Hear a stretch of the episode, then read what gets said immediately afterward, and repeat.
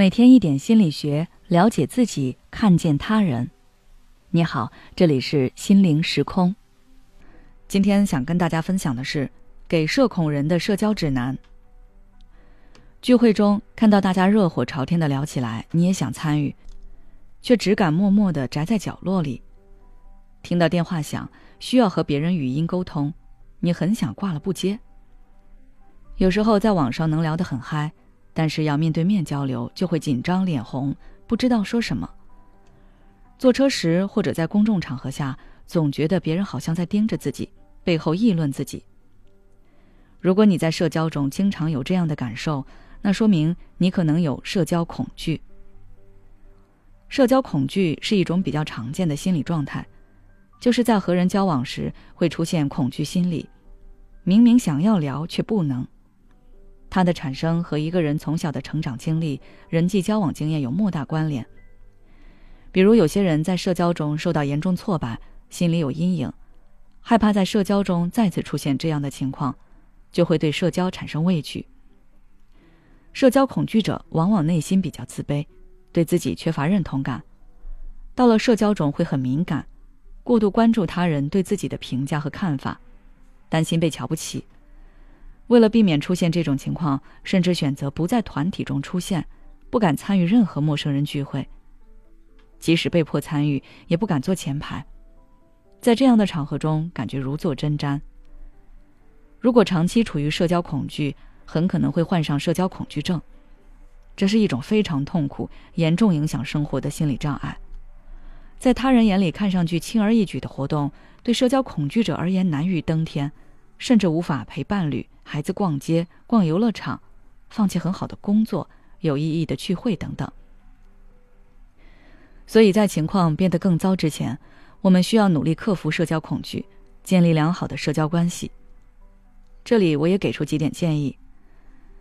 首先，调整自己的认知。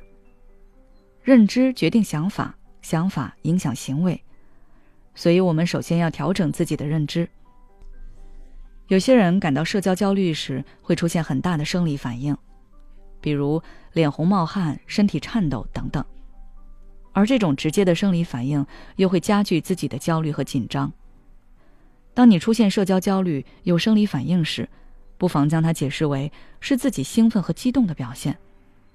这种解释一定程度上会降低焦虑感，让你把社交当成一种有趣的挑战。其次，专注于社交内容。社交恐惧者在社交时，往往会特别关注自己在社交中的表现，害怕引起他人的不满，害怕自己出丑。所以在社交中，我们可以转移注意力，把注意力转移到社交的具体内容上，不过度关注自己的表现。比如做工作汇报时，只关注工作汇报的具体内容，要汇报哪几项工作，而不要关注讲的是不是自然。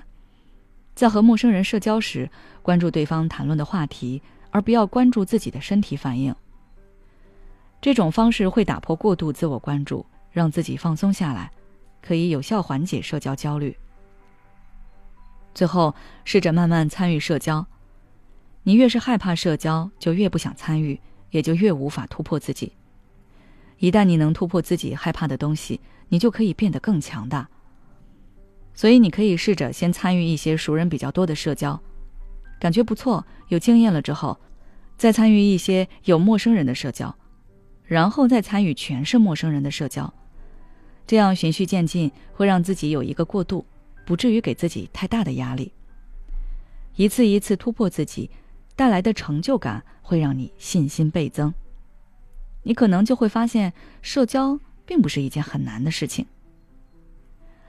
想要了解更多相关内容，可以微信关注我们的公众号“心灵时空”，直接回复关键词“社恐”就可以了。也许此刻的你正感到迷茫，不知道接下来的事业方向该怎么走；也许此刻的你正深陷痛苦，父母和家庭的压力都在你身上，你感觉不堪重负，身心俱疲的你，应该让自己休息一下。我们组建了专业的心理救援队，也许可以帮到你。只要你关注“心灵时空”，回复“咨询”，就可以参加我们的心理咨询活动了。